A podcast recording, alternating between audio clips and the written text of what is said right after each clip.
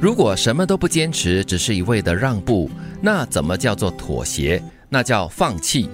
这是蔡康永的名言金句哦。妥协和放弃哦，嗯好，像两个都不是很心甘情愿哦。妥协就是有限度的一个配合或者是退步吧。嗯嗯妥协是在了解了整个状况之后，觉得说，诶，其实我坚持我的想法呢，对可能没有太大的意义，那叫妥协。但是呢，如果你还没开始去思考，没有进一步的行动呢，你就先放弃的话呢，那就有点可 惜啦。他这里的重点就是，如果什么都不坚持，只是一味就是一直的在让步，就完全没有坚持自己，或者是争取为自己争取一些东西的一个心情跟心态。嗯，而且我们在妥协的时候，并不表示你认同对方的说法或做法，纯粹就是可能以大局为先，然后你决定呃往后踩一步。嗯，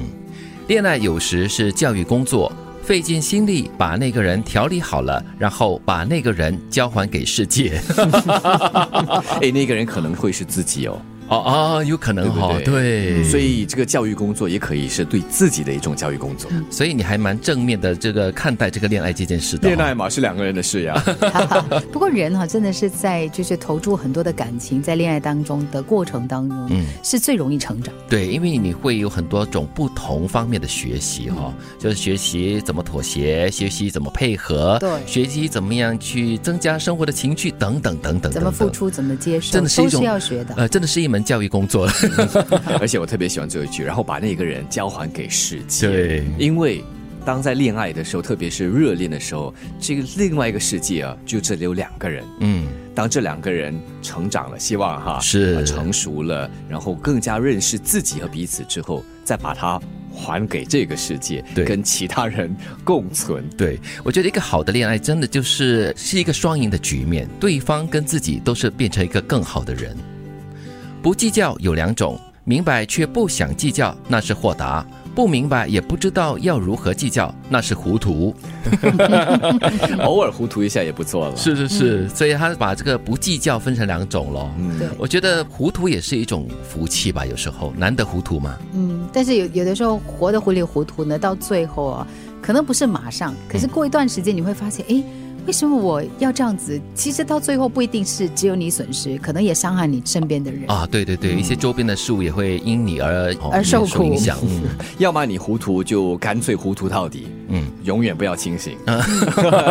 如果真的是清醒了之后，你这个糊涂可以化成一种豁达的话，嗯哦那也不错。不过我非常同意刚才金英所说的，你自己一个人糊涂也就算了，你不要把你的糊涂和殃及池鱼哈、嗯其他你身边的人受到伤害的话，那就是真的一个罪过了，我觉得。所以我们才说嗯啊，这糊涂要难得，久久一次就好， 不要凡事一直都在糊涂中。对嗯，后悔是一种动力。谈恋爱后受了伤，你很后悔，可是这场恋爱还是值得哦。嗯，正如我们刚才的第二句所说嘛，对呀它是一份教育工作，是调理把这个人调理好了之后呢，再归还这个世 界。所以他说，就是谈恋爱过后你受了伤，可能会很后悔，但是你也从中学习到一些东西啊。疗伤了之后，疗伤的过程也是一种成长和学习啊。嗯，我觉得这个还蛮正面的看待所谓的失恋的啦，还不错嗯哦。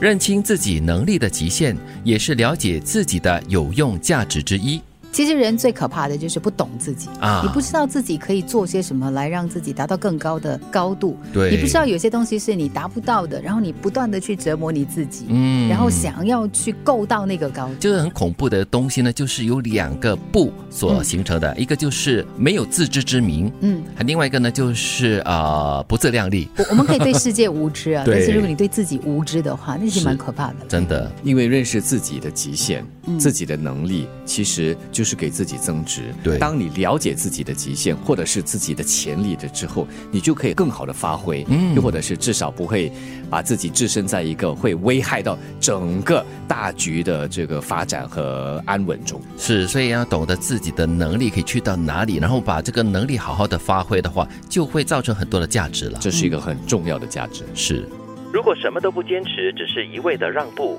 那怎么会叫妥协？那叫放弃。恋爱时有时是教育工作，费尽心力把那个人调理好了，然后把那个人交还给世界。不计较有两种，明白却不想计较，那是豁达；不明白也不知道要如何计较，那是糊涂。后悔是一个动力。谈恋爱后受了伤，你很后悔，可是这场恋爱还是值得啊。认清自己能力的极限，也是了解自己的有用价值之一。